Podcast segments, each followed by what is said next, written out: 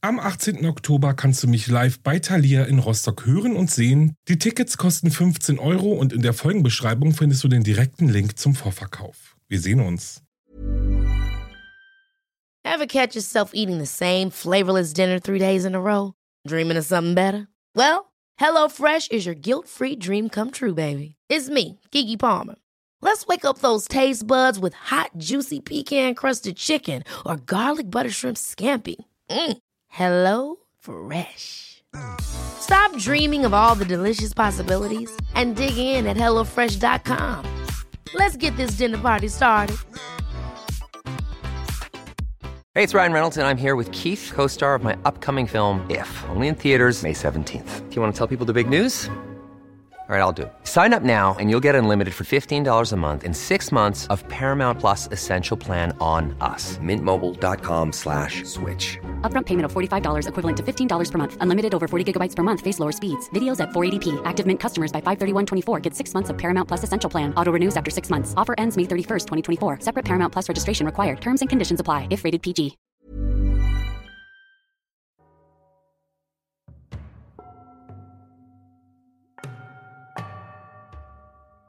Hallo und herzlich willkommen bei Wahre Verbrechen. Das ist euer Infopodcast rund um Verbrechen, Verbrechen und noch mehr Verbrechen.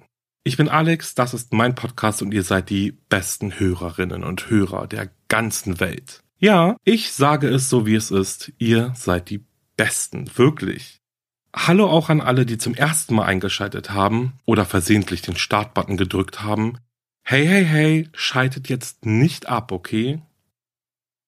Ah, was soll ich sagen? Ich falle jetzt einfach mal mit der Tür ins Haus, denn nachdem ich in der letzten Folge ja so großartige Neuigkeiten angekündigt habe, ja, haltet euch fest, es ist alles anders gekommen als geplant. Ja, leider, plötzlich gibt es nämlich gar keine Neuigkeiten mehr, von denen ich euch erzählen kann. Und glaubt mir, ich bin schon richtig traurig darüber. Aber that's life, Dinge passieren oder eben auch nicht. Aber es werden schon irgendwann wieder neue Gelegenheiten kommen, so wie es ja auch immer ist. Von daher alles gut. Ähm, ja. So. Ist euch eigentlich auch so warm?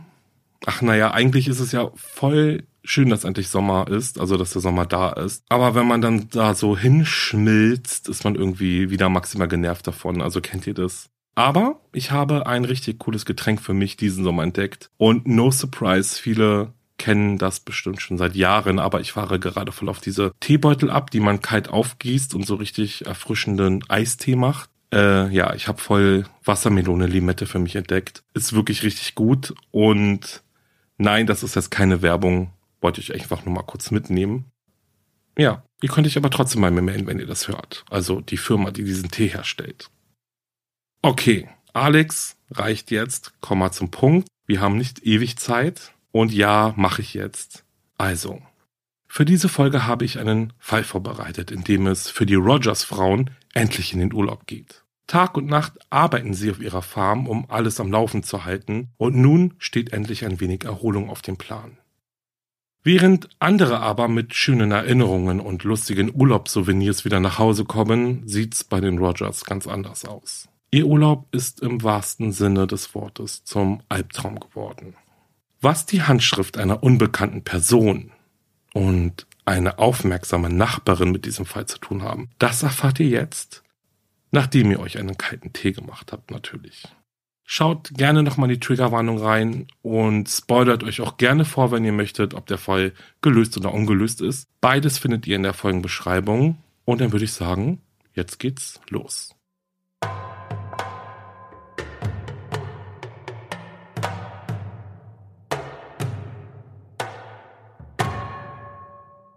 Am Freitag, den 26. Mai 1989, ist es endlich soweit. Die 36-jährige Joanne Rogers setzt sich hinter das Steuer ihres kleinen Familienbusses. Auf dem Beifahrersitz sitzt ihre 17-jährige Tochter Michelle und auf der Rückbank hat es sich die 14-jährige Christy gemütlich gemacht.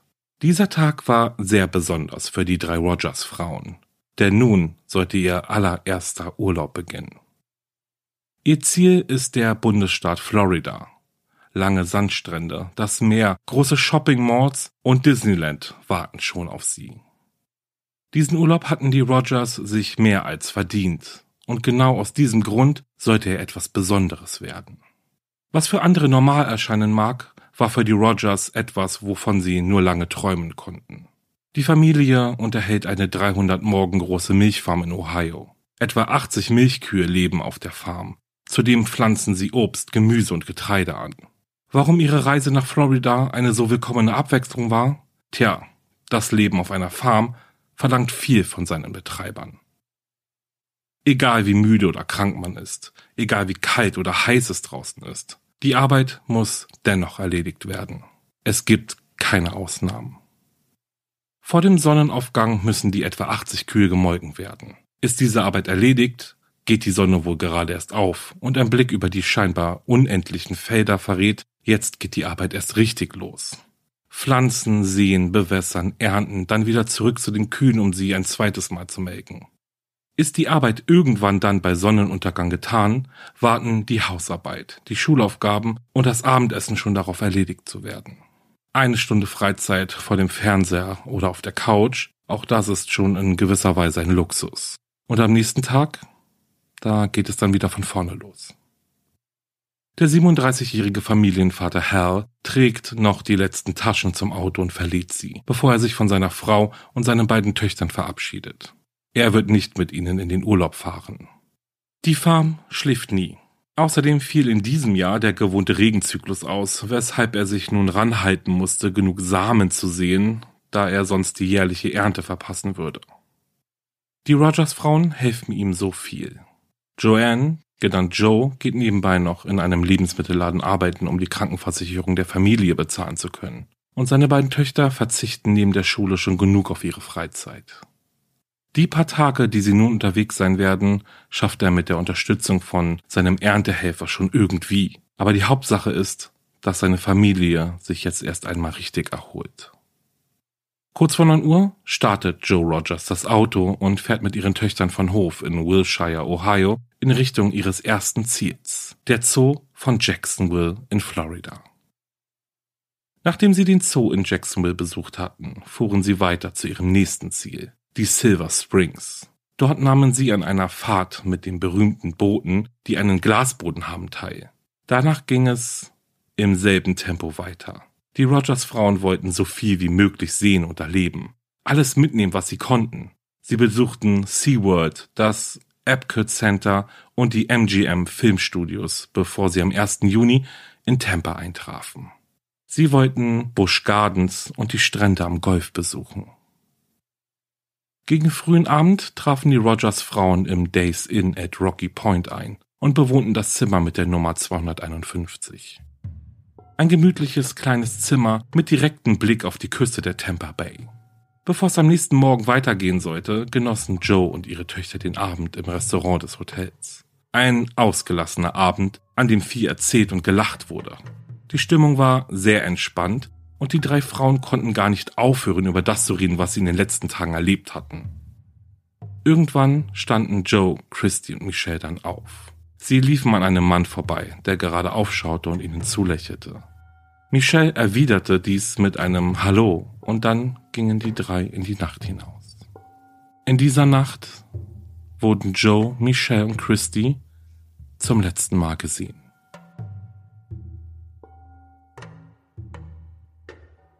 Es war der 4. Juni 1989. In Ohio machte Hal sich allmählich Sorgen. Joe und seine beiden Töchter sollten heute wieder nach Hause kommen. Er hatte schon seit Tagen nichts mehr von ihnen gehört. Zu Beginn ihrer Reise hatten sie ihn immer wieder einmal angerufen, von ihren Erlebnissen erzählt. Doch, wie schon gesagt, seit ein paar Tagen blieb das Telefon still und von Joe, Michelle und Christy gab es keine Neuigkeiten. Nun ist es schon Abend und die drei Frauen sollten schon längst zu Hause sein. Hal ging immer wieder die Einfahrt auf und ab, um nachzusehen, ob er den kleinen Familienbus entdeckt, doch die Straßen waren leer. Das sah Joe eigentlich überhaupt nicht ähnlich. Sie war immer pünktlich, hielt sich immer an Verabredungen. Sie war nicht der Typ, der herumtrödelte. Doch wer weiß, vielleicht waren sie in einen Stau geraten oder so. In Florida startete der 4. Juni sonnig und heiß. Für den Nachmittag waren Gewitter vorhergesagt, aber bis dahin blieb noch genug Zeit, die Touristen auf die Segelboote zu führen und mit ihnen über das Wasser zu fahren. Um 9.20 Uhr ging dann ein Funkruf bei der Küstenwache ein. Das Segelboot Amber Waves hatte soeben die Skyway Bridge passiert, als Passagiere an Bord etwas im Wasser schwimmen sahen, das wie ein Mensch aussah. Das Segelboot Susie befand sich etwa drei Kilometer östlich des Piers von St. Petersburg. Auch ihre Passagiere entdeckten eine Leiche im Wasser schwimmen. Der Funkspruch erreichte die Küstenwache um 10.24 Uhr. Nachdem die erste und nun noch die zweite Leiche geborgen wurden, erreichte die Küstenwache um 12.08 Uhr dann ein weiterer Funkspruch. Dieser kam von dem Ausflugboot Charlie Girl. Passagiere entdeckten eine Leiche im Wasser schwimmen. Alle Leichen wurden auf der Station der Küstenwache für die bereits alarmierten und wartenden Ermittler aufgebahrt. Die Umstände waren bei allen Leichen die gleichen. Sie alle waren von der Taille abwärts nackt und an Händen und Füßen gefesselt. Dem zweiten Opfer war es gelungen, eine ihrer Hände frei zu bekommen. Das zweite und das dritte Opfer hatten Seile um den Hals, die an große Betonziegel gebunden waren. Das erste Opfer hatte ebenfalls ein Seil um den Hals, aber da es von der Küstenwache durchgeschnitten wurde, nahm man an, dass auch an diesem Seil ein solcher Ziegelstein gebunden war. Für die Ermittler der Polizei begann nun die mühsame Arbeit der Aufklärung. Eine schnelle Untersuchung der Leichen ergab keine stumpfen Verletzungen. Bis zum Vorliegen der Autopsieergebnisse aber würde man nichts weiter wissen, auf den ersten Blick aber sah es so aus, als seien die Frauen sexuell missbraucht gefesselt, geknebelt, mit Beton beschwert und dann lebendig über Bord geworfen worden. Wie schrecklich, oder? Da wird einem doch ehrlich gesagt gleich wirklich richtig übel, oder? Wenn es um die Aufklärung von Mordfällen geht, lautet die erste Regel, dass man nicht nach einem Mörder suchen kann, solange man die Identität des Opfers nicht kennt. Die Ermittler aber hatten keinen einzigen Anhaltspunkt, um wen es sich bei den Leichen hätte handeln können. Das unruhige Meer hatte alle Hinweise und Beweise weggespült, so dass die Leichen eigentlich nicht zu identifizieren waren. Dazu kam, dass keines der Opfer irgendwelche markanten Narben oder Tätowierungen hatte. Die Verwesung war ebenfalls schon so weit fortgeschritten, dass sogar erst einmal niemand erkennen konnte, dass eines der Opfer noch ein Kind war. Und es gab zu diesem Zeitpunkt keine lokalen Berichte über drei vermisste Frauen. Und somit standen die Ermittler also vor vielen großen Fragen. Wer waren diese Frauen? Woher stammten sie? Und wieso mussten sie auf so eine grausame Art und Weise sterben? In Ohio war Hell krank vor Sorge. In regelmäßigen Abständen rief er die Highway Patrol und das nahegelegene Sheriffsbüro an, um nach Neuigkeiten über seine vermisste Frau und seine Töchter nachzufragen. Doch immer und immer wieder erhielt er ein und dieselbe Antwort. Es gibt nichts Neues. Es gab keinen Unfall und es ist auch sonst nichts Auffälliges in der Gegend geschehen. Die Anrufe verliefen ins Nichts. Die Zeit schien stehen geblieben zu sein und Hells Gedanken malten die schlimmsten Bilder, die man sich nur vorstellen kann. Irgendwann fasste er dann den Entschluss, selbst nach seiner Familie zu suchen. Er organisierte jemanden, der den Hof für ihn bewirtschaftet, fuhr zur Bank und hob 7000 US-Dollar von seinem Konto ab. Doch kurz bevor er seine Farm verließ, erreichte ihn eine schreckliche Nachricht. Am Morgen des 8. Juni hatte das Zimmermädchen im Days Inn Motel in Tampa, Florida, ein ungutes Gefühl. Zimmer 251 war jeden Tag gereinigt worden, aber im Zimmer hatte sich nichts verändert. Das Zimmermädchen erzählte dies dem Manager, der dann wiederum die Polizei alarmierte.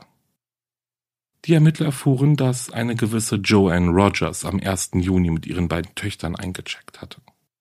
Das Zimmer wurde von der Mordkommission in Tampa durchsucht, da die Polizei von St. Petersburg aber für den Dreifachmord der im Wasser gefundenen Leichen zuständig war, wurde auch sie hinzugezogen. Ein Labortechniker verglich die Fingerabdrücke aus dem Zimmer mit den Fingerabdrücken der Opfer und auch ein forensischer Zahnmediziner wurde für die Identifizierung dazugeholt. Er verglich die Zahnabdrücke der Leichen mit den Röntgenbildern und weiteren Unterlagen der Zahnärzte aus Ohio, die die Rogers-Frauen behandelt haben.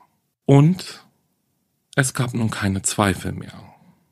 Bei den Leichen, die vor wenigen Tagen im Wasser treibend geborgen wurden, handelte es sich um Joanne, Michelle und Christy Rogers aus Ohio. Am Nachmittag desselben Tages tauchte Sheriff Stan Owens aus Van Wert County auf der Rogers Farm auf und teilte Hal die Nachricht mit. Warum alle? soll er den Sheriff immer und immer wieder gefragt haben. Zurück im Days Inn Motel gingen die Ermittlungen weiter. Der Bus der Rogers stand nicht auf dem Parkplatz. Da die Frauen im Wasser gefunden wurden, suchte die Polizei also nach dem Auto an der nächstgelegenen Stelle wo sie ein Boot hätten besteigen können. Und etwa vier Kilometer vom Hotel entfernt, an einer Bootsrampe am Courtney Campbell Causeway, fanden die Ermittler dann ein blaues Auto, das ein Nummernschild aus Ohio hatte. Eine schnelle Überprüfung des Nummernschildes ergab, das Fahrzeug war auf Joanne M. Rogers zugelassen. In dem Bus gab es auf den ersten Blick nicht viele Anhaltspunkte. Der Beifahrersitz war nach hinten geschoben, was bedeutet, dass sich wahrscheinlich drei Personen im Auto befanden. Die Ermittler fanden ein Blatt Briefpapier vom Days in Motel, auf dem eine Wegbeschreibung geschrieben wurde, die später eindeutig Joes Handschrift zugeordnet werden konnte. Die Wegbeschreibung lautete nach rechts abbiegen in zweieinhalb Meilen auf der rechten Seite vor der Brücke. Und neben der Wegbeschreibung stand eine weitere Beschreibung. Blau-Weiß. Hm. Die Ermittler hörten sich um und stellten fest, dass ein dunkler Geländewagen, der ein blau-weißes Boot transportierte, auf dem Hotelparkplatz gesehen worden war, als sich die Rogers dort aufhielten. Dieser Hinweis war zwar eine gute Information, aber kaum aussagekräftig. In Florida wimmelte es nur so von dunklen Geländewagen und blau-weißen Booten. Weiterer, eindeutigere Hinweise gab es aber nicht, und so konzentrierten sich die Ermittler erst einmal auf einen Fund, den sie in dem Familienbus gemacht haben. In dem Auto wurde eine Broschüre über Clearwater Beach gefunden. Auf der Rückseite befand sich eine Karte der Tampa Bay. Die Karte enthielt eine Wegbeschreibung zu einem Hotel. Das Seltsame war aber, dass diese Wegbeschreibung in einer anderen Handschrift geschrieben war als die von Joan Rogers. Wer hat den drei Frauen diese Wegbeschreibung aufgemalt? Vielleicht konnte diese Person dabei helfen, der Aufklärung näher zu kommen. Die Polizei verbreitete ein Bild dieser Wegbeschreibung in den lokalen Medien. Sie setzte auch eine Belohnung von 5000 Dollar für Informationen aus, die zu einer Verurteilung führen würden. Die Reaktion der Öffentlichkeit war überwältigend. In den ersten Wochen gingen über 800 Hinweise ein. Die Ermittler sortierten diese Hinweise nach ihrer Dringlichkeit und gingen ihnen allen nach.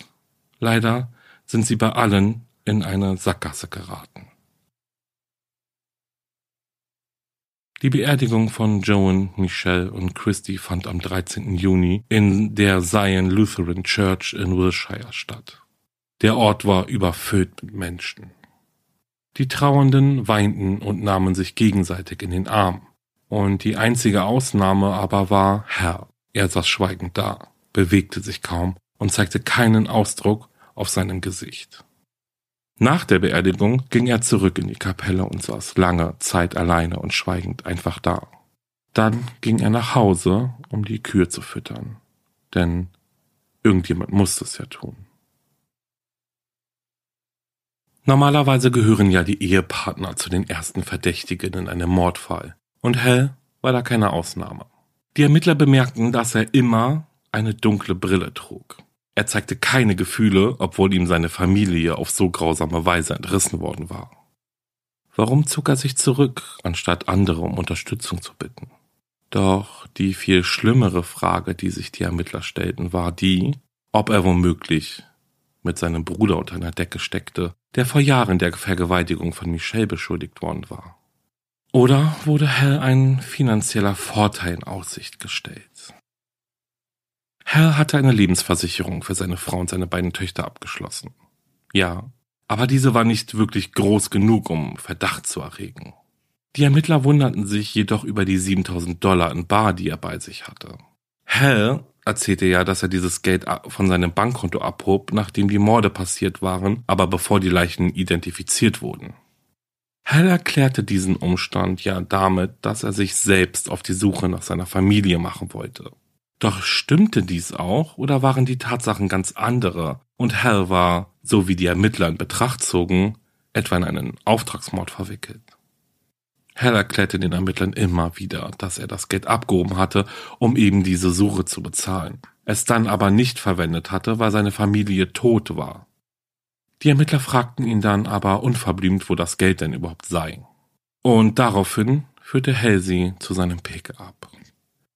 Im Handschuhfach befanden sich 6000 Dollar in Bar und er holte die restlichen 1000 Dollar aus seiner Tasche.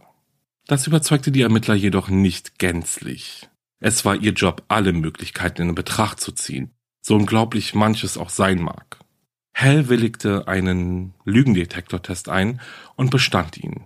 Und daraufhin wurde er dann von der Liste der Verdächtigen gestrichen, und für die Ermittler bedeutete dies aber, dass sie ohne neue Hinweise und ohne einen potenziellen Verdächtigen nach Florida zurückkehren mussten. Die Ermittlungen konzentrierten sich nun darauf, dass die Rogers Frauen ihre Mörder in Florida getroffen haben müssen. Und zu ihren Ermittlungen passte ein Vergewaltigungsfall, der sich etwa zwei Wochen vor den Morden ereignet hatte und seltsam viele Parallelen aufwies. So ereignete sich das Verbrechen in Madeira Beach, nur wenige Kilometer vom Day-In Motel entfernt. Zudem kam, dass das Opfer an einer Fahrt in einem blau-weißen Boot teilnahm und der Täter einen dunklen Geländewagen fuhr. Diese neuen Informationen waren einfach zu viel, um ignoriert zu werden. Das Vergewaltigungsopfer willigte ein, mit den Ermittlern der Mordkommission zu sprechen und erzählte ihnen alles, was sie von dem schrecklichen Tag noch wusste. Und sie machte Angaben, die zu einer Phantomzeichnung des Verdächtigen führten. Diese Zeichnung wurde dann zusammen mit der Beschreibung des Bootes an die Medien weitergeleitet. Die Reaktion der Öffentlichkeit war erneut sehr überwältigend und über 400 neue Hinweise gingen bei der Polizei ein.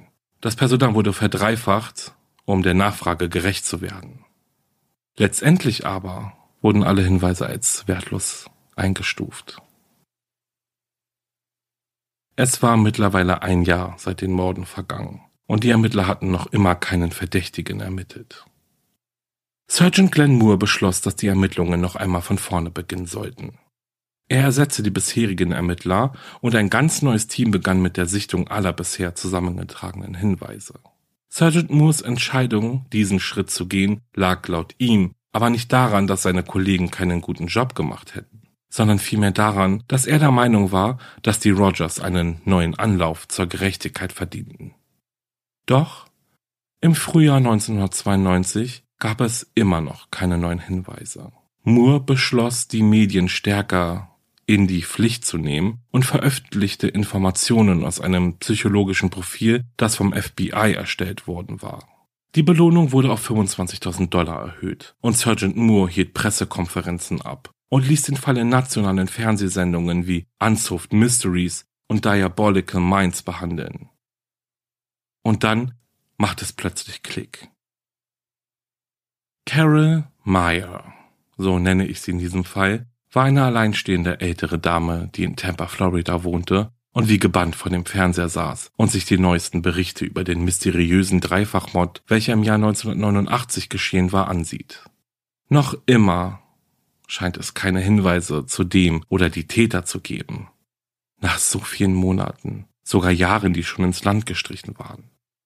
Karen Meyer kannte den Fall bereits. Er hat sie vor drei Jahren schon sehr erschüttert und schon damals hatte sie dieses seltsame Gefühl in sich. So ein Gefühl der Schwere. Ein Gefühl, als würde etwas auf ihren Schultern lasten. So, versteht ihr?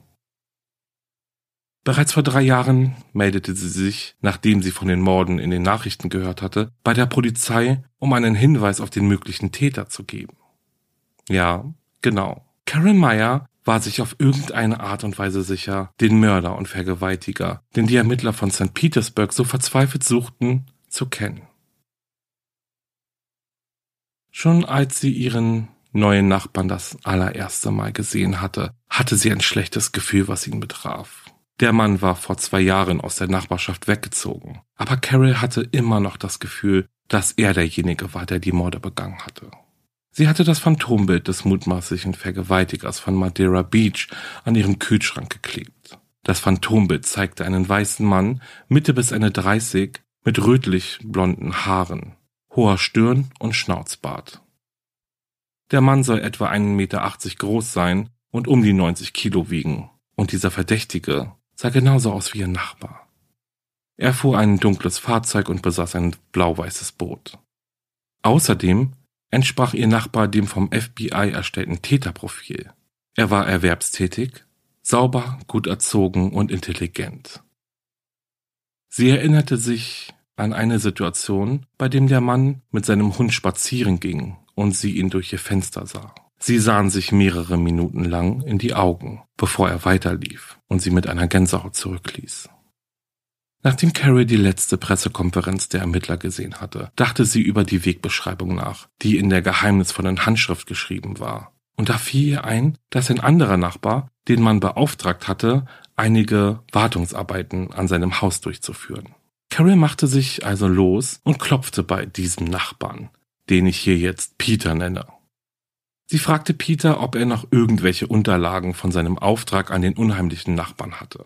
Und kurioserweise hatte sie Glück. Peter hatte damals einen Vertrag von seinem Nachbarn unterschreiben lassen.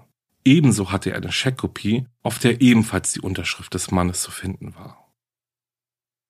Carol war sich sicher, die Handschrift stimmte perfekt mit der der Wegbeschreibung überein. Ober Chandler. Das war der Name ihres Nachbarn. Für Carol und ihren Nachbarn Peter gab es keine Fragezeichen mehr. Ober Chandler muss der Mann sein, der die drei Rogers-Frauen zuerst vergewaltigte und dann grausam ertrinken ließ. Sie übermittelten die Kopien an die damals zuständige Taskforce per Fax, um genau zu sein, und von da an hieß es abwarten. Es dauerte etwa einen Monat, bis Carol Neuigkeiten über die Ermittlungen erfahren hatte. Etwa einen Monat später hing die ganze Stadt voller Plakate, die eine Vergrößerung der handgezeichneten Wegbeschreibung zeigten, welche in dem Auto der Rogers gefunden wurde. Die Plakate titelten eine Frage, die jeder, der sie sah, dazu animierte, kurz anzuhalten und nachzudenken. Wer hat diese Wegbeschreibung geschrieben? Vielleicht wissen Sie, wer die Familie Rogers getötet hat. Als Carol das Plakat sah, war sie schon fast ein wenig verärgert, denn sie verstand nicht, wieso die Polizei nun zu diesem Schritt übergegangen war. Sie selbst hatte den Ermittlern doch alle Infos darüber gegeben, wer der Mörder der drei Rogers-Frauen ist, und zwar ohne Zweifel. Umgehend meldete sie sich bei den Ermittlern und verlangte Antworten. Warum geht man ihren Hinweisen nicht nach? Tatsächlich erhielt sie wenig später dann noch eine Antwort. Aufgrund der vielen Hinweise, die eingegangen waren, sei die Taskforce noch nicht dazu in der Lage gewesen, ihren Hinweisen nachzugehen. Anschließend bat man sie um Geduld. Geduld hatte Carol nicht. Immer und immer wieder rief sie bei den Ermittlern an und drängte darauf, dass ihre Hinweise endlich die Aufmerksamkeit bekommen, die sie nach Carol verdient hatten. Sie schrieb auch einen eindringlichen Brief und mit diesem dann hatte sie Erfolg. Aline Prishby übergab Carrolls Hinweise an Sergeant Moore, der seinen Detective mit den Untersuchungen beauftragte. Und Detective Gögen dann fuhr zu Carrie, um sich das Originalschriftstück bei ihr abzuholen, welches von dem Mann stammen sollte, der mindestens drei Morde begangen hatte.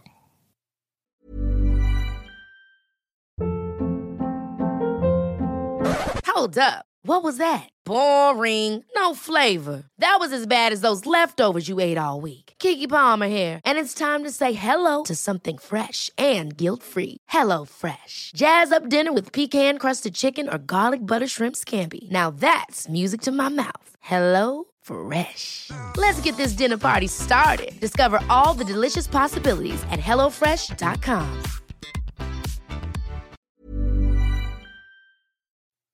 Zurück im Büro verglich er die Handschriften der Wegbeschreibung und der Hinweise miteinander und kam nicht drum herum, eine verblüffende Ähnlichkeit in beiden Handschriften zu erkennen.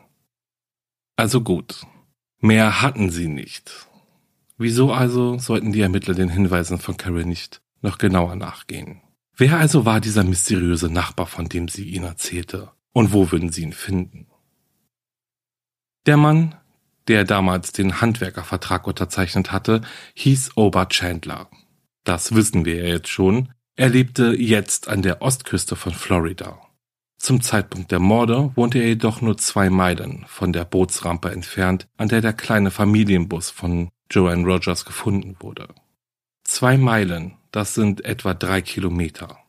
Ober Chandler fuhr damals einen dunkelblauen Jeep Cherokee, mit dem er ein blau-weißes Boot transportierte.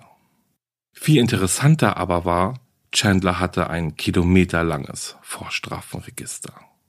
Seit drei Jahren waren Sergeant Moore und seine Kollegen und Kolleginnen hinter dem Vergewaltiger und Mörder her, der wie schon gesagt mindestens drei Morde begangen hatte. Drei Jahre waren eine lange Zeit, gefüllt vor allem mit unzähligen Niederlagen, Sackgassen und zerplatzten Hoffnungen, und auch dieses Mal konnte alles genauso enden wie die Male zuvor. Moore und sein Team verschafften sich so viele Informationen über Oberchandler, wie sie nur rankriegen konnten, und in einem gemeinsamen Meeting werteten sie diese aus. Und schließlich war es die Büroassistentin, die bei diesem Treffen die offensichtlichste Entdeckung machte. Ich weiß nicht, ob es Ihnen aufgefallen ist, aber dieser Typ sieht genauso aus wie das Phantombild, sagte sie. Und damit hatte sie vollkommen recht. Dieses Mal mussten sie auf der richtigen Spur sein. Davon war Sergeant Moore überzeugt. Natürlich konnten die Ermittler jetzt nicht einfach so einen Haftbefehl aufgrund einer Vermutung erwirken, aber sie hatten zumindest genug Hinweise und Indizien, um das FBI und das Florida Department of Law an ihrer Seite zu wissen. Zuallererst wandten sich die Ermittler aber an die junge Frau, die vergewaltigt wurde und später das Phantombild beschrieb, welches Ober Chandler so ähnlich sah. Sie sollte ihn anhand von Fotografien identifizieren. Derweil aber passierte noch viel, viel mehr. Oberchandler war nun ein Mann von sehr großem Interesse. Und genau deswegen stand er plötzlich unter einer strengen Überwachung. Chandler wurde auf Schritt und Tritt von Zivilbeamten beobachtet, verfolgt und belauscht. Auch sein Haus wurde überwacht, sogar aus der Luft. Vor allem aber durch die Aussage des Opfers konnten die Ermittler letztendlich dann einen Haftbefehl gegen Oberchandler erwirken, und siehe da, an einem Abend war er auf dem Weg zu einer Tankstelle. Dort angekommen verließ er sein Auto und hörte die Handschellen klicken. Nun, da Chandler in U-Haft saß, hatten die Ermittler eine Sorge weniger. Denn was wäre gewesen, wenn er ein weiteres Mal zugeschlagen hätte? Doch war er tatsächlich der Mörder und Vergewaltiger dieser Frauen?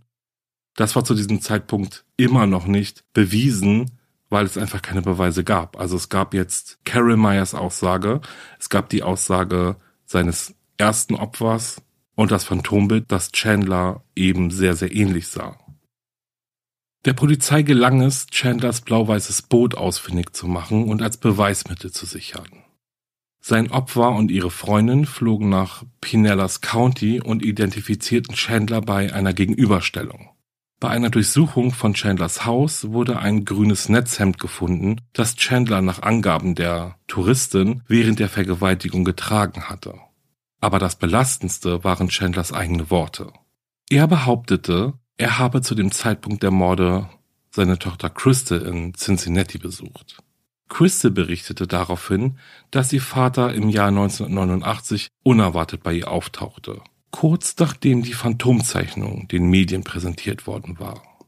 Während seines Besuchs erzählte er Crystal und ihrem Mann, dass er einige Frauen in einem Boot vergewaltigt habe. Und er gestand ihr auch, dass er drei Frauen ermordet habe. Eieiei, krass, oder? Also abgesehen von der Tat an sich natürlich, denn irgendwie kommt man nicht drum herum, sich zu fragen, wenn Crystals Vater plötzlich vor ihr steht und ihr von der Vergewaltigung und sogar dem Mord von drei Frauen erzählt, dies sogar in den täglichen Nachrichten besprochen wird, wieso meldet sie das dann nicht der Polizei? Und ja, ich weiß, eine simple Frage, die aber sicherlich für einige schwer zu beantworten ist, denn unterm Strich handelt es sich ja immer noch um ihren Vater. Naja, aber habt ihr schon mal darüber nachgedacht, wie ihr reagieren würdet? Also würdet ihr euren Vater oder Bruder, eure Schwester, Mutter oder wen auch immer, der euch sehr, sehr nahe steht, an die Polizei verraten? Vor allem, wenn wir von Mord sprechen. Hm. Aber kommen wir mal zurück zum Fall, denn zumindest war es jetzt so, dass Crystal wenigstens jetzt mit der Sprache rausrückte und die Staatsanwaltschaft nun genug in der Hand hatte, um Oberchandler vor eine Jury zu bringen.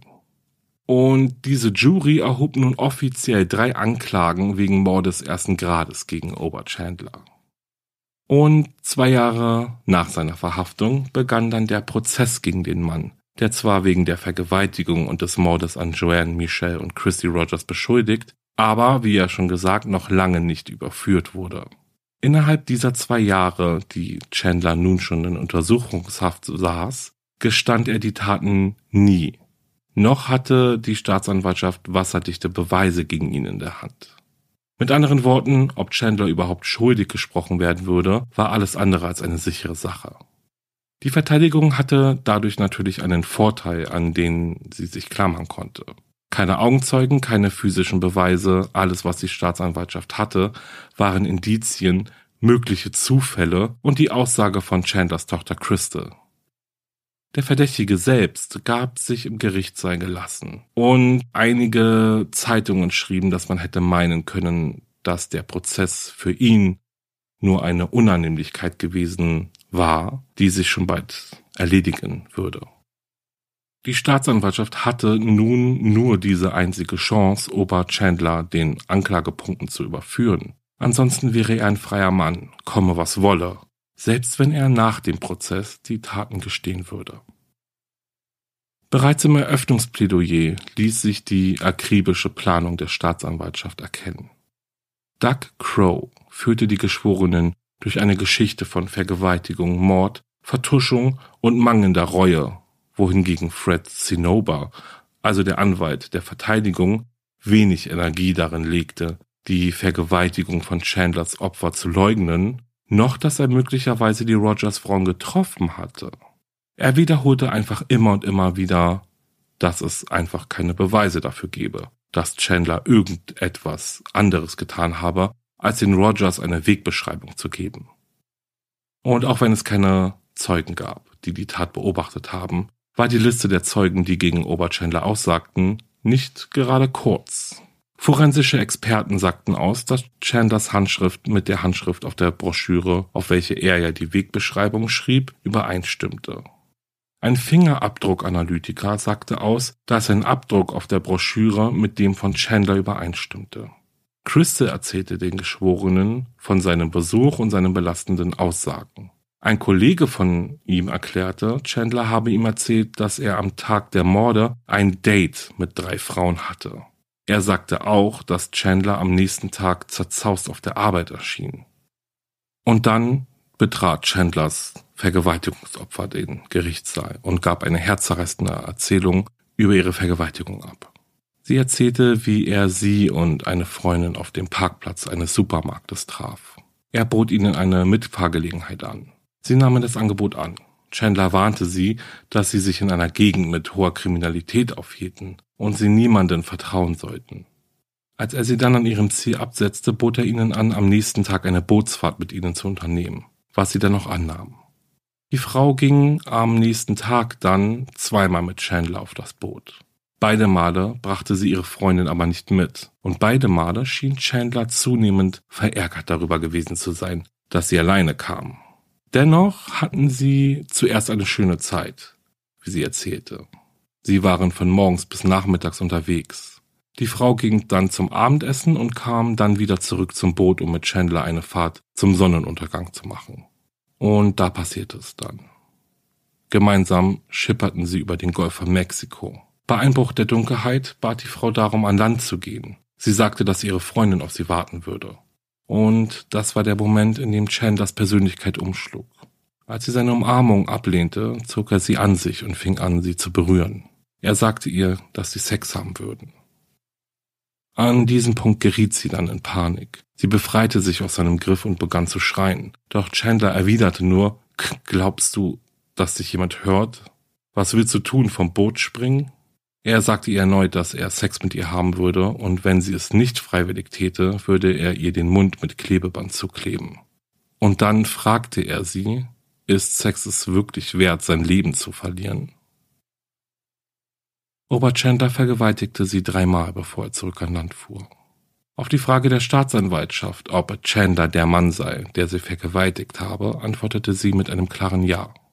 Sein Anwalt aber konterte mit seinen eigenen Fragen und schreckte nicht davor zurück, ganz, ganz tief im Dreck zu wühlen. Also wirklich.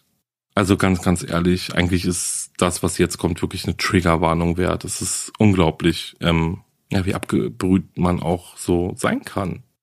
Also Chandlers Anwalt sagte, dass Chandler nie bestritten hatte, die Frau vergewaltigt zu haben, fragte dann aber, was das mit der Familie Rogers zu tun hatte. Also mit den Morden. Die Vergewaltigung hatte keine Ähnlichkeiten mit dem Mord an den Rogers, sagte er. Das Opfer berichtete weder von Seilen auf dem Boot noch davon, dass Oberchandler ihr eine Waffe gezeigt habe. Und er hat auch nicht damit gedroht, die Frau über Bord zu werfen. Ja, und da kommen wir mal zu einer Sache, die bei einem geschworenen Prozess ja grundsätzlich ist. Gibt es keine handfesten Beweise oder ein Geständnis, dann müssen beide Seiten versuchen, die Jury emotional auf ihre Seite zu holen. Abgesehen davon, dass Ober Chandler sich alles andere als sympathisch gab, verhielt sich sein Anwalt noch unsympathischer. Die Aussage von Chandlers Opfer war so glaubwürdig, dass die Geschworenen nicht nur ihr glaubten, sondern auch glaubten, dass es sehr wohl relevante Ähnlichkeiten mit den Morden gab.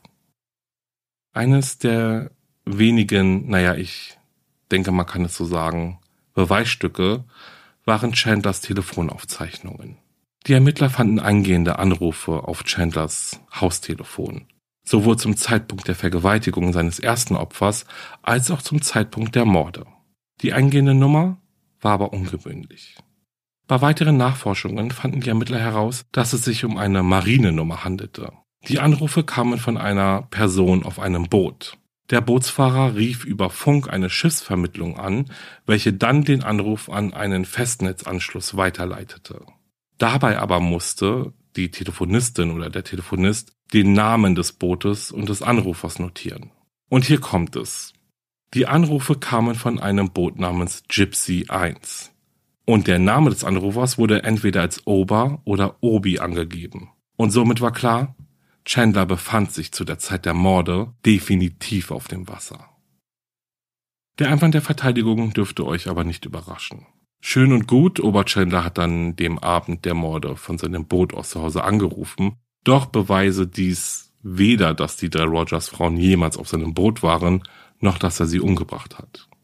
Und so kam es, dass nach fast 100 Zeugen, die während des wochenlangen Prozesses den Zeugenstand betraten, die Verteidigung nun ihr vermeintliches Ass in den Zeugenstand rief.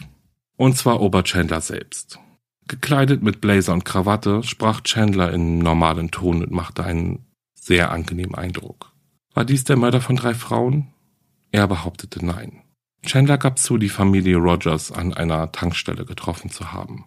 Er schrieb ihnen eine Wegbeschreibung auf eine Broschüre, bevor er sich dann von ihnen verabschiedete. Das ganze Gespräch dauerte in etwa zwei Minuten, sagte er. Auf die Frage, ob er die Frauen getötet habe, antwortete er mit einem klaren Nein. Er hat diese Frauen nicht umgebracht. Sie haben auch nie einen Fuß auf sein Boot gesetzt und er hat sie nach ihrer kurzen Begegnung nie wiedergesehen. Chandler erzählte, dass er in der Nacht der Morde angeln war, gegen 21.30 Uhr oder 22 Uhr in etwa. Traten Probleme mit dem Motor auf, weshalb er seine Frau zu Hause angerufen hatte. Er erzählte, dass der Motor seines Bootes den Geist aufgab und er verzweifelt versucht hatte, ihn wieder zum Laufen zu bringen. Dabei roch es nach Gas, was ihm darauf brachte, dass womöglich ein Schlauch kaputt gegangen war und deswegen kein Benzin mehr gezogen wurde. Chandler behauptete, dass er in dieser Nacht auf dem Boot schlief. Am nächsten Morgen dichtete er die Gasleitung mit Klebeband ab, dann winkte er ein vorbeifahrendes Boot der Küstenwache heran, das ihn abschleppen sollte, da der Motor trotzdem nicht funktionierte. Die drei Männer an Bord sagten ihm aber, sie seien zu sehr mit der Suche nach einer Leiche beschäftigt und würden später zurückkommen, um ihm zu helfen. Zu seinem Glück konnte er aber ein anderes vorbeifahrendes Boot heranwinken, welches ihn dann an Land brachte. Chandlers Haltung änderte sich aber während des Kreuzverhörs durch die Staatsanwaltschaft rasant. Je mehr Fragen gestellt wurden, desto ausweichender wurden seine Antworten. Er wurde zunehmend unruhig und berief sich letztendlich 16 Mal auf sein Recht, sich nicht selbst belasten zu müssen, als er nach der Vergewaltigung seines ersten Opfers gefragt wurde. Für Staatsanwalt Crow ein gelungenes Verhör, denn er legte es nicht darauf an, Chandlers Alibi über seine Bootsprobleme zu knacken. Er wollte vielmehr, dass Chandler es weiter ausführte, in der Hoffnung, dass er dadurch ein Detail nennen würde, das ihm ein Bein stellen würde. Und ratet mal, genau das tat Chandler dann auch. Crow rief daraufhin zwei Zeugen auf, die Löcher in Chandlers Geschichte rissen. Der erste Mann war ein Mitglied der Küstenwache. Er erzählte, dass an diesem Morgen kein Boot von der Küstenwache registriert wurde. Es gab keine Aufzeichnungen darüber, dass die Küstenwache einem Bootsfahrer die Hilfe verweigert hätte, und sie suchten an diesem Morgen auch nicht nach Leichen. Außerdem haben die Streifboote der Küstenwache nur zwei Besatzungsmitglieder an Bord. Sie bräuchten nur dann drei, wenn sie vor dem Verlassen der Station wüssten, dass sie schwere Lasten zu heben hätten. Aha. Interessant, oder? Doch woher kam Chandlers Sicherheit, dass das Boot der Küstenwache drei Mitglieder mitführte und dass sie nach einer Leiche suchten? Und daraufhin hatte Staatsanwalt Crow die passende Antwort. Er präsentierte den Geschworenen die Titelseite einer Tageszeitung, auf der ein Bild zu sehen war, welches ein Boot der Küstenwache zeigte. Drei Besatzungsmitglieder waren gerade dabei, eine der Leichen aus dem Wasser zu ziehen. Als nächstes sagte ein Experte der Florida Marine Patrol aus, der Chandlers Boot untersucht hatte. Er sagte aus, dass es für den Motortyp auf Chandlers Boot keine Möglichkeit gab, auf die von ihm beschriebene Weise zu versagen oder kaputt zu gehen. Ein bestimmtes Ventil am Motor würde dies nicht zulassen. Und selbst wenn dieses Ventil versagte, befand sich die Kraftstoffleitung oben am Motor. Und Flüssigkeiten fließen ja nicht bergauf. Und wäre das passiert, was Chandler dem Gericht erzählte, und hätte er versucht, den Motor zu starten, dann wäre er mit einer großen Sicherheit explodiert. Diese Erklärung war, so kann man sagen, wohl der letzte Nagel in Oberchandlers Sargdeckel. Die Geschworenen waren nun überzeugt, dass Chandler in Bezug auf das Boot und viele andere Dinge gelogen hatte, und selbst die Schlussplädoyers trugen nicht dazu bei, sie umzustimmen. Es brauchte etwa 80 Minuten, um Chandler in allen drei Anklagepunkten des Mordes ersten Grades schuldig zu sprechen. Nach weiteren 30 Minuten der Beratung forderten die Geschworenen zudem die Todesstrafe. Am 4. November 1994 verhängte Richterin Schäfer in Anwesenheit von Hal Rogers das Todesurteil gegen Chandler. Sie sagte, ein Opfer war das erste. Zwei haben zugesehen, denen sie sich die Angst vor dir geherrscht haben musste. Ein Opfer war das zweite. Eines sah zu, stellen Sie sich das Grauen vor. Schließlich wurde das letzte Opfer, das gesehen hatte, wie die beiden anderen über die Bordwand verschwanden, hochgehoben und über Bord geworfen. Stellen Sie sich diesen Schrecken vor. Ober Chandler saß nur da und grinste. Hal war froh, dass Chandler überführt und verurteilt wurde. Doch das brachte ihm seine Familie nicht zurück. Ihm fiel es schwer, sich an das Leben nach den Morden an seiner Frau und seinen Töchtern zu gewöhnen. Zunächst hatte er heftige Rachegedanken gegen den Mörder. Dann brach eine tiefe Depression aus. Er dachte an Selbstmord, verwarf diesen Gedanken aber. Auf diese Weise gewinnt der Teufel, sagte er. Er nahm an einer Gruppentherapie teil, aber nur einmal. Es war eine Selbsthilfegruppe für Menschen, die unerwartet ihre Kinder verloren hatten. Die Gruppe aber schien von Heads Geschichte und dem Ausmaß seines Verlustes so sehr überwältigt gewesen zu sein, dass er sich unwohl fühlte und nie wieder hinging. Er erzählte, dass er es aufgegeben hat zu versuchen zu verstehen, warum ihm seine Familie weggenommen wurde. Er glaubt, dass es einen Grund geben muss, auch wenn er ihn nicht versteht. Hal arbeitete und lebte weiter auf seiner Farm. Im Jahr 1998 heiratete er seine zweite Frau Jolene. Sie hatte zu diesem Zeitpunkt bereits vier eigene Kinder. Ein eigenes Kind bekamen sie trotz ihres Kinderwunsches nie.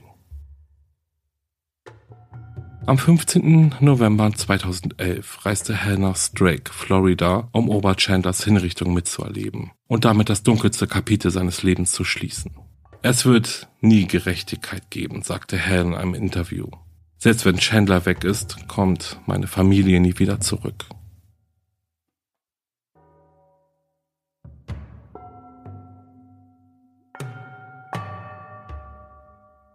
So, und das war's mit dem Fall und Leute, es gibt noch einiges zu erzählen. Aber zuerst muss definitiv nochmal erwähnt werden, wie schrecklich das alles schon wieder war, oder? Vor allem, wenn man jetzt echt mal an Hal denkt, der irgendwie alles möglich gemacht hat, dass seine Familie endlich mal von der Farm runterkommt und Urlaub machen kann, endlich mal was anderes sehen als Arbeit, Arbeit, Arbeit und dann dieses schreckliche Ende. Wirklich unglaublich traurig, wie ich finde. Aber Genauso kann man sich gar nicht vorstellen, wie schlimm die Zeit für Joe, Michelle und Christy allein mit Ober Chandler auf seinem Boot mitten im Meer gewesen sein muss. Also wie hilflos sie sich gefühlt haben müssen und wie die Richterin ja auch schon gesagt hat, wie schlimm so diese einzelnen Momente für jede einzelne von ihnen gewesen sein mussten. Ich habe euch am Fall erzählt, dass die Ermittler und Ermittlerinnen davon ausgingen, dass alle drei Frauen von Chandler vor ihrer Ermordung vergewaltigt wurden. Davon geht man zwar heute immer noch aus, weil alle drei von der Taille ab nackt waren. Chandler hatte dazu aber nie etwas gesagt. Also wirklich nie. Während seiner insgesamt 17 Jahre, die er in Haft saß, hat er überhaupt nie irgendetwas zu dem Verbrechen gesagt. Und übrigens erhielt er in all diesen Jahren auch keinen einzigen Besuch. Was ich im Fall nicht erwähnt habe, aber dennoch sicherlich nicht ganz uninteressant ist, ist, dass Chandler zur Tatzeit 43 Jahre alt war. Also etwas älter, als das FBI ihn in ihrem Täterprofil beschrieben hatte. Das erklärt dann aber auch, wieso er schon eine erwachsene und verheiratete Tochter hatte, die er ja dann besucht haben soll. Im Alter von 64 Jahren wurde er ja dann hingerichtet. Es war der Tag, an dem er die letzte Chance hatte, irgendetwas zu den Morden zu sagen. Und das tat er dann auch. Er hinterließ eine handgeschriebene Nachricht, in der er mitteilte, dass an diesem Tag ein unschuldiger Mann hingerichtet wird. Der Zettel wurde nach seiner Hinrichtung auf einer Pressekonferenz vorgelesen und entfachte natürlich und auch verständlich erneut eine riesengroße Diskussion über die Todesstrafe. Denn, und dieser Einwand ist einfach sehr berechtigt, was wäre oder was ist, wenn er womöglich tatsächlich unschuldig gewesen ist? Wie sicher war denn die Entscheidung der Jury damals? Also, weil wir dürfen echt nicht vergessen, es gab kein Geständnis und auch keine feuerfesten Beweise, sage ich mal. Also es deutete alles eigentlich darauf hin, dass Chandler schon der Täter war, aber ja, das war halt dann über die Indizien so zusammenzuführen und halt gewisse Beweise von den Experten und sowas. Aber ich will jetzt auch gar nicht äh, Chandler in Schutz nehmen, also auf gar keinen Fall. Man darf aber diese Überlegung einfach nicht vergessen. Nun ja, aber reisen wir mal von dem Zeitpunkt der Hinrichtung ein paar Jahre in die Zukunft, also ins Jahr 2014. Denn da kam es in einem Mordfall aus dem Jahr 1990, welcher sich in Coral Springs ereignete, fast plötzlich zu einer Aufklärung. Und zwar gaben am 25. Februar 2014 die Ermittler bekannt, dass DNA-Beweise Ober Chandler als den Mörder einer 20-jährigen Frau identifizierten, die am 27. November 1990 vergewaltigt und erwürgt wurde. Zuletzt wurde sie an diesem Abend in der Sawgrass Mills Mall gesehen, wo sie in einem Sportgeschäft arbeitete. Und als sie nicht nach Hause kam, fuhr ihr Ehemann zum Einkaufszentrum, um nachzusehen und fand dann ihr Auto mit aufgeschützten Reifen vor. Es wird also vermutet, dass Chandler, nachdem er das Opfer beobachtet hatte, eben die Reifen aufschlitzte und sich als hilfsbereiter Fremder gegeben hat und seine Hilfe anbot. Drei Stunden später, nachdem die junge Frau dann als vermisst gemeldet worden war, wurde ihre Leiche von zwei Männern in einem Wohngebiet gefunden. Die Leiche war nackt und wies Fesselspuren an beiden Handgelenken und an den Beinen sowie braunes Klebeband in ihrem Haar auf. Der Fall gilt heute laut Polizei als gelöst und abgeschlossen und noch heute werden ungelöste Fälle in ganz Florida untersucht, die sich in Gegenden ereignet haben, in denen Chandler bekanntlich wohnte. Während der Aufklärung des Falls und bevor sie Chandler überführen konnten, gingen die Ermittler übrigens immer davon aus, dass es mindestens zwei Täter gab. Dass Hal und sein Bruder unter Verdacht standen, habe ich euch ja erzählt. Nachdem Chandler festgenommen wurde, waren sich die Ermittler dann aber einig oder sicher, dass er alleine gehandelt hatte. Übrigens gab es in diesem Kriminalfall auch wieder einen Durchbruch in Sachen Ermittlungsarbeit, den ich euch nicht vorenthalten möchte, denn tatsächlich war dies der erste Kriminalfall in den USA zumindest, in dem mit Plakaten nach einem Täter gesucht wurde. Was seitdem ja zu einem nützlichen Hilfsmittel bei der Suche nach vermissten Personen oder eben Verdächtigen geworden ist. Na gut, das waren noch ein paar mehr Informationen zu diesem Fall und ich leite so langsam eine Verabschiedung ein. Doch ich gehe natürlich nicht ohne den Weird Crime der Folge. Also passt auf. Die hellsten Kerzen auf der Torte waren der 41-jährige Robert und der 23-jährige Marcus eindeutig nicht. Während ihrer Raubtour durch Florida brachen die beiden Männer in mehrere kleine Läden ein und hinterließen für die Polizei, naja, ich sage mal, eine interessante Spur. In einem Geschäft klauten sie Zigaretten und Lotterielose, ließen es sich aber nicht nehmen, darauf erst einmal eine zu rauchen. Natürlich genau vor der Überwachungskamera. In einem anderen Geschäft vergaß einer der Männer seine Schuhe und wieder in einem anderen Geschäft vergaßen sie ihr Einbruchswerkzeug, neben welchem auch die Brieftasche von Marcus gefunden wurde, in der sich sein Führerschein befand. Die Polizei klopfte also an Markus Tür, er gestand und beide Männer wurden verhaftet. Ähm, okay. Ich glaube, hier ist kein Kommentar notwendig. Na Juti, ich verabschiede mich jetzt von euch und sag's einfach mal gerade raus, wie es ist. Bewertet meinen Podcast bitte, also wenn er euch gefällt natürlich, was ich hoffe. Denn ganz ehrlich, dadurch unterstützt ihr wahre Verbrechen und mich wirklich sehr, sehr, sehr. Es kostet nichts. Fünf Sterne, Daumen hoch, Herzen, was auch immer. Ich danke euch jetzt schon mal dafür. Ein Kuss geht raus. Folgt mir dann auch noch auf Instagram. Dort findet ihr mich unter wahre-verbrechen-podcast. Denn nur dort bin ich social media technisch unterwegs. Wenn ihr Lust auf ein bisschen Grusel habt, dann hört in meinen Podcast Paranormale Verbrechen rein, wo übrigens eine neue Folge erschienen ist. Schaut dann auch mal in meinen Merch-Shop rein. Dort gibt es wirklich sehr coole Designs. Und ja, wenn ihr dann mit allem durch seid, dann würde ich sagen, hört ihr euch bis zur nächsten Folge einfach nochmal alle alten an. Nein, das müsst ihr natürlich nicht. Aber wenn ihr es dann doch tut, dann freue ich mich natürlich sehr. So, jetzt aber ich verabschiede mich von euch und sage, bleibt sicher. Ciao.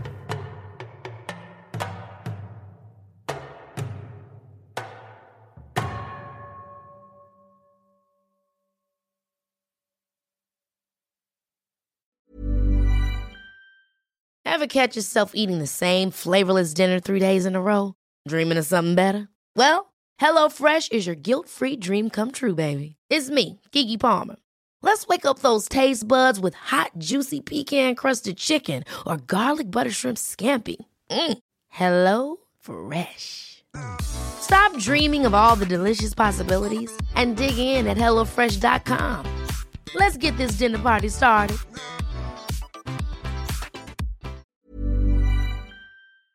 Höre jetzt die vierte und alle anderen Staffeln meines True Crime Podcasts Steigt nicht ein, exklusiv auf Podimo. Alle Infos findest du in der Folgenbeschreibung.